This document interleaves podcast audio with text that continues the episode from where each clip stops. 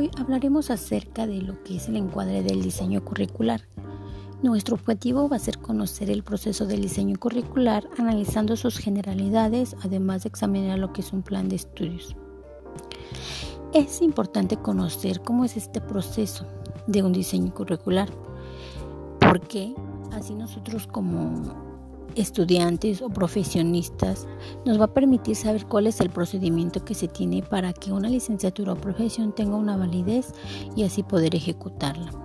Dentro de nuestro encuadre abordamos temas muy significativos e importantes que forman parte de este proceso, entre los cuales encontramos el REBOE, los créditos curriculares, la organización curricular, el SATCA, el perfil profesional y de egreso. El REBO es el reconocimiento de validez oficial de estudios. Este se encarga de dar validez de los estudios que son impartidos por un particular institución educativa.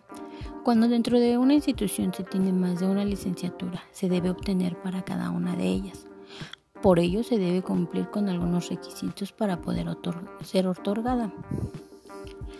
Dentro de estos tres requisitos tenemos que contar con un plan y programa de estudios que sea aprobado por la Secretaría de Educación Pública. Contar con personal cualificado y calificado para desempeñar las actividades y contar con instalaciones adecuadas en donde se puedan otorgar las clases y se pueda hacer la formación de los profesionistas. El REBO en sí no tiene una vigencia, solo si se deja de cumplir los requisitos establecidos se le revocará y se le eliminará a la institución. Los créditos curriculares o créditos académicos son la manera de calificar y reconocer el aprendizaje y logros académicos. El crédito constituye una unidad de medida del trabajo académico del estudiante que en su concepción más moderna comprende tanto la estimación de las horas de actividad presencial, es decir, las horas que va a estar en clase, los trabajos asistidos o actividad equivalente, como la actividad no presencial, que es decir, son las horas de estudio, lo que dedican en sus tareas, la preparación de informes, etc., que insumen una cantidad curricular. Informa entonces el tiempo dedicado por un estudiante medio medio para cumplir de forma satisfactoria una etapa de formación, ya que el crédito se otorga una vez aprobada la unidad curricular que se trate. La organización cultural está creada por los elementos que conforman la organización, que son los objetivos, contenidos, metodología, recursos y la evaluación. Todos estos van a estar enmarcados dentro de un contexto institucional, curricular, profesional y personal. El SATCA, por otro lado, es el sistema de asignación y transferencia de créditos académicos, el cual a su vez es un conjunto de criterios simples para asignar valor numérico a todas las actividades de aprendizaje del estudiante contempladas en un plan de estudios. Esto con la finalidad de acumular y transferir créditos académicos.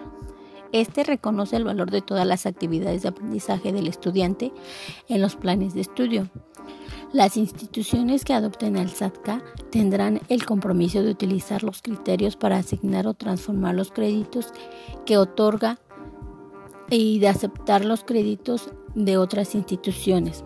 Los créditos fomentan la movilidad ya que pueden obtenerse a través de clases, cursos, talleres en lugares alternos a las instituciones de educación superior. Los créditos no pretenden ser una medida de calidad académica, de la pertinencia de una decisión curricular o de la eficacia de un curso o programa.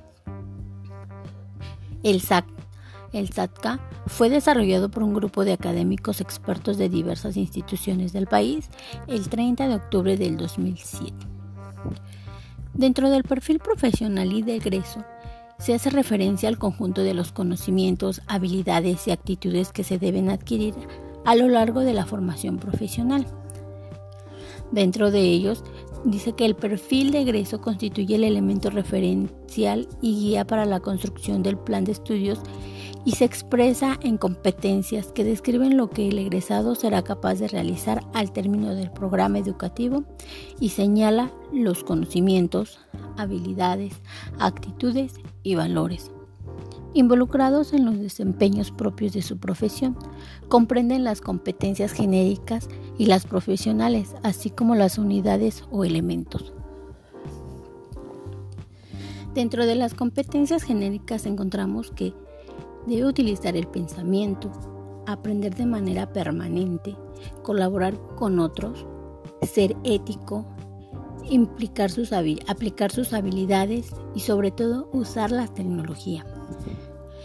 Dentro de las competencias profesionales nos aplica que debe diseñar planeaciones didácticas, generar un ambiente formativo y sobre todo agradable, aplicar críticamente el plan y programa de estudios, usar las TIC como herramientas de enseñanza y aprendizaje, realizar evaluaciones, propiciar y regular espacios para el aprendizaje, ser ético, utilizar recursos de investigación, ser colaborativo con la comunidad.